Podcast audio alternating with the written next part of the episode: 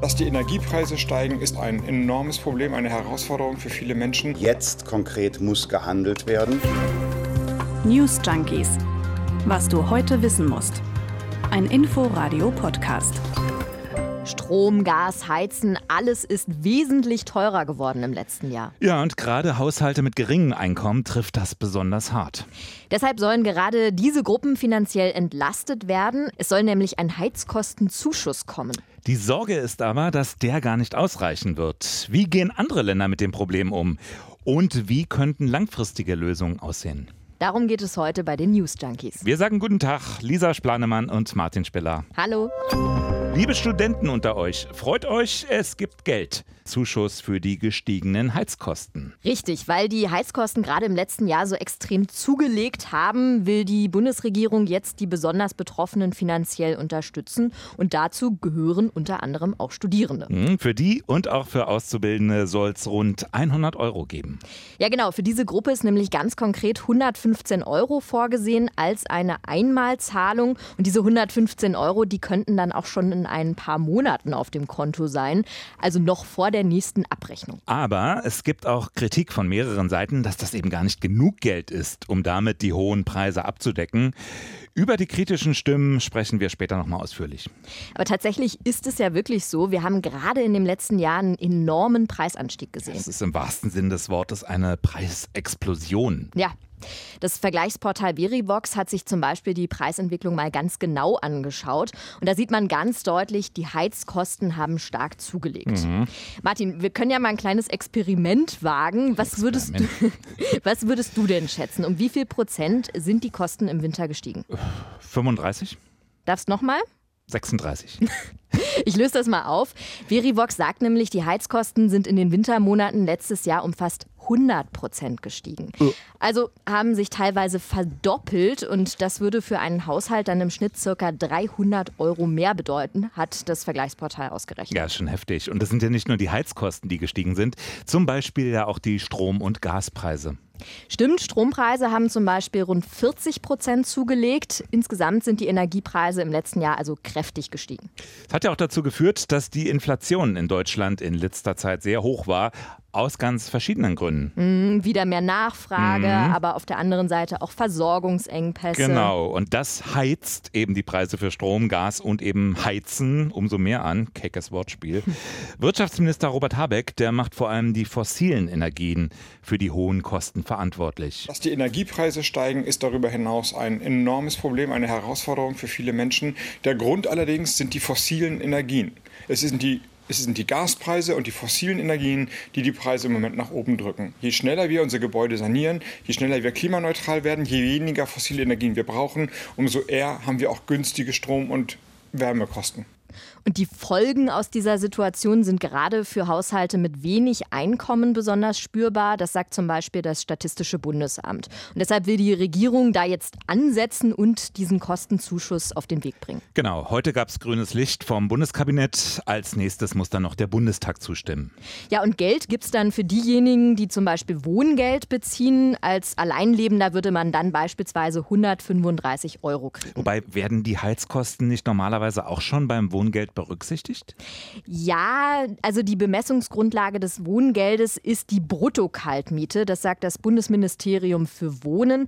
Zwar wird seit letztem Jahr die CO2-Abgabe berücksichtigt, aber auch das wird wahrscheinlich nicht ausreichen und deshalb kommt da jetzt hm. vermutlich dieser finanzielle Zuschuss. Aber auch Studentinnen und Studenten, die BAföG kriegen oder Azubis, die haben Anspruch auf den Zuschuss. Das könnten am Ende eine ganze Menge sein, oder?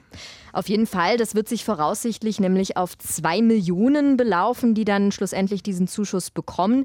Keinen Zuschuss gibt es übrigens für Hartz-IV-Empfänger, weil da wiederum die Kosten vom Jobcenter hm. getragen werden. Gucken wir mal auf die Reaktionen. Also diese 135 Euro an Zuschuss klingt jetzt nicht wirklich nach viel Entlastung. Hm. Und äh, ja, genau das kritisieren auch einige Seiten. Unter anderem sieht das der Verbraucherzentrale Bundesverband so. Der fordert nämlich einen Zuschuss in Höhe von 500 Euro. Offensichtlich ist die Berechnungsgrundlage, auf der die Bundesregierung ihren Vorschlag gemacht hat, veraltet. Unsere Berechnungen sind aus äh, dem Januar und insofern ähm, sollte die Bundesregierung ihre Berechnungen nochmal aktualisieren. Thomas Engelke vom Verbraucherzentrale Bundesverband. Er kritisiert also vor allem die Berechnungsgrundlage und dass deswegen die Kosten nicht gedeckelt werden können. Bundesbauministerin Clara Geiwitz sagt dagegen, ganz wichtig ist natürlich, dass wir uns die Summe nicht ausgedacht haben, sondern die beruht auf Berechnungen eines Wirtschaftsinstitutes, ist natürlich auch mal ein bisschen abhängig vom individuellen Stromverbrauch, das ist ganz klar. Und es wird auch äh, vorgeschlagen, es zu staffeln nach Größe des Haushaltes. Und ich denke, wenn man die Summe insgesamt sieht, 130 äh, Millionen für die ganze Republik, das ist schon eine ordentlich große Summe. Ja, aber für den Einzelnen 135 Euro, da sagen dann trotzdem einige Interessengruppen, das ist einfach zu wenig. Und wir hatten ja gerade eben auch schon über das Rechenbeispiel von Verivox gesprochen und das zeigt, für eine Familie sind allein in diesen letzten drei Monaten von 2021 300 Euro an Mehrkosten hm. angefallen. Also doppelt so viele, wie man nach hm. dem Heizkostenzuschuss kriegen würde. Ja, das stimmt und es gibt zwar pro zusätzliche Person im Haushalt dann noch immer etwas Geld obendrauf. Aber trotzdem kann es weiter eine große finanzielle Belastung bedeuten, fürchten hm. die Kritiker. Also ist immerhin der Versuch, die Bürger etwas wenigstens zu entlasten. Ja, wenigstens als Tropfen auf den heißen Stein. Genau. Aber hätte man das nicht auch anders machen können? Hätte es nicht Alternativen gegeben zu so einer Einmalzahlung? Haben wir überlegt. Mhm. Und da fiel unser Blick ins Ausland. Denn das mit den hohen Energiepreisen, das ist ja nicht nur ein deutsches Problem. Ja, ganz und gar nicht. Man sieht das zum Beispiel an der Inflationsrate in der Eurozone. Die ist nämlich heute bekannt gegeben worden und die ist gestiegen gestiegen auf 5,1 Prozent. Liegt hm. also sogar noch mal höher als die momentan in Deutschland. Übrigens, Inflation hatten wir vorhin ja auch schon mal erwähnt. Ja. Klingt immer technisch, aber ist natürlich ein Thema, was uns alle betrifft. Es geht um unser Geld. Und äh, wenn ihr mehr darüber wissen wollt, Lisa und ich haben uns das am Montag mal ganz ausführlich vorgenommen hier in den News Junkies. Könnt ihr natürlich jederzeit nachhören in der ARD Audiothek, bei Apple, iTunes, überall, wo es Podcasts gibt. Also Inflation kein deutsches Problem und mhm. auch die Regierungen anderer Staaten haben das mit den hohen Energiepreisen als Problem erkannt, zum Beispiel die belgische. Wordt. Jeder spürt, dass das Leben immer teurer wird, vor allem wegen der Energiepreise. Für viele Familien ist es inzwischen eine schwierige Situation geworden. Das sagt der Regierungschef Alexander de Croo. Tja, und auch Belgien hat deswegen Maßnahmen getroffen und die kommen uns gar nicht mal so unbekannt Unser Korrespondent Stefan Überbach stellt sie mal kurz vor. Um die hohen Preise abzufedern, bekommt jeder Haushalt als sogenannte Heizprämie eine Einmalzahlung in Höhe von 100 Euro. Die Mehrwertsteuer auf Elektrizität wird ab dem 1. März für vier Monate von 21 auf 6 Prozent gesenkt. Für eine Familie bedeutet das im Schnitt eine zusätzliche Entlastung um 65 Euro. Auch in Belgien also Prämien und zusätzlich aber auch die Senkung der Mehrwertsteuer. Italien ist schon vor Monaten auf die gleiche Idee gekommen, das mit der Mehrwertsteuer, berichtet Elisabeth Pongratz.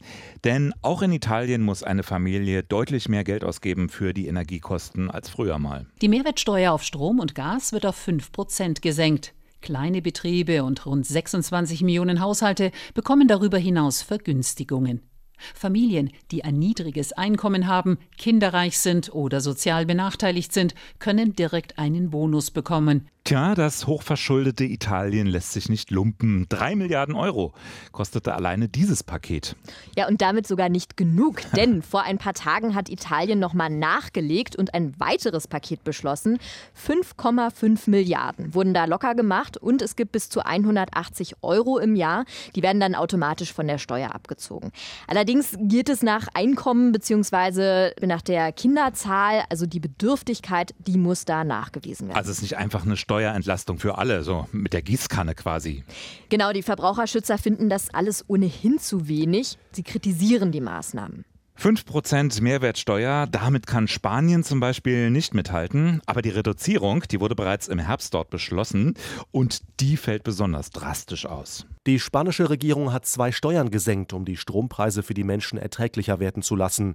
Die Mehrwertsteuer auf Strom wurde mehr als halbiert, von 21 auf 10 Prozent, und die Stromsteuer ging runter von 5,1 auf 0,5 Prozent.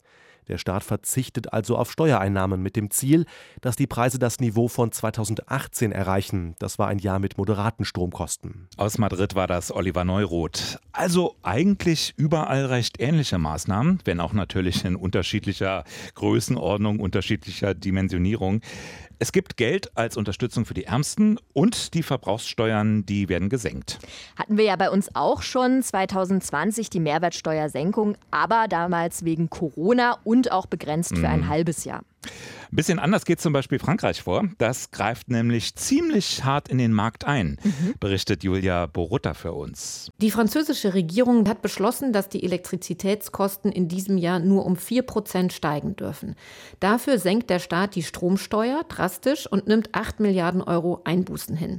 Aber das reicht noch nicht, um das 4-Prozent-Ziel zu erreichen.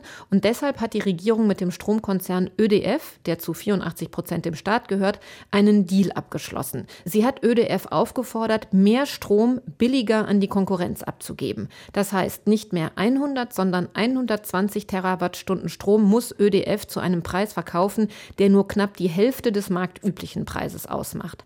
Darüber hinaus werden zwei Prämien ausgezahlt. Einmal profitieren die knapp sechs Millionen bedürftigen Haushalte davon und bekommen einen sogenannten Energiescheck über 100 Euro ausbezahlt und weitere 38 Millionen Personen mit einem monatlichen Nettoeinkommen unter 2000 Euro bekommen einen einmaligen Inflationsausgleich über nochmal 100 Euro. Ja, der Staat hat einfach mal beschlossen, dass die Preise nur um 4% steigen dürfen. Teure Sache, aber man muss bedenken, in Frankreich finden demnächst Präsidentschaftswahlen mhm. statt.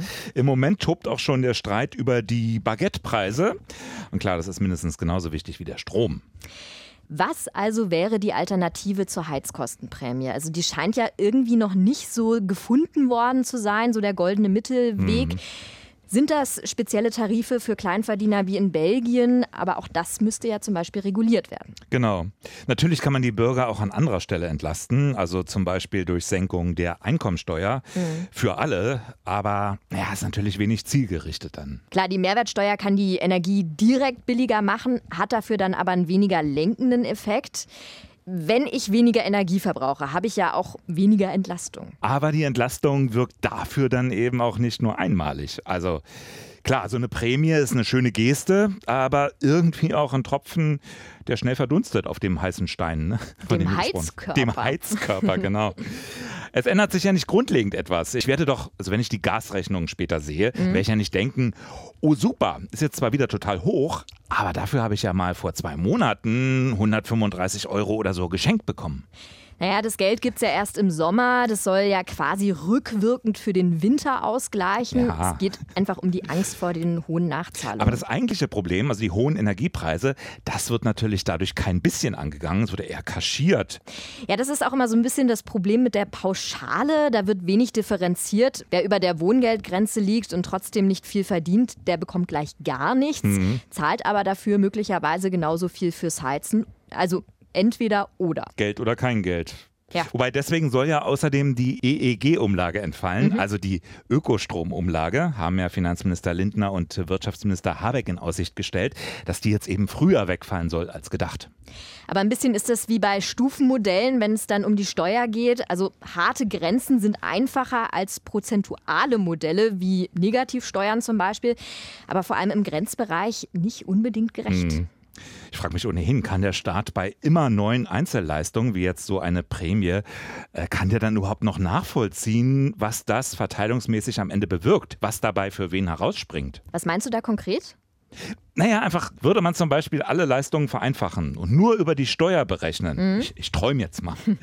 Dann wäre der Output ja leicht zu steuern. Dann hat man auf dem Papier, was dabei rauskommt. Aber wenn jetzt bei jedem einzelnen Güter eine soziale Komponente eingebaut wird, bei ÖPNV-Tickets, bei den Wohnkosten, Arbeitswegen, Wer hat dann am Ende wirklich was in der Tasche? Weiß kein Mensch mehr, oder? Ja, Steuern ist schwierig, könnte man da, glaube ich, ganz gut zusammenfassend hm. sagen. So eine Prämie wird ja dann auch immer ganz gerne genommen, wenn es nicht nur einfach sein soll und schnell umgesetzt, sondern auch für jeden sichtbar und schlussendlich auch verständlich. Ja. Sind Prämien nicht ohnehin ein Mittelding aus Wahlkampf und Symbolpolitik? Ja. Also gibt ja einschlägige Beispiele aus der bundesdeutschen Politikhistorie. Hm, Prämien, die Geschichte geschrieben haben.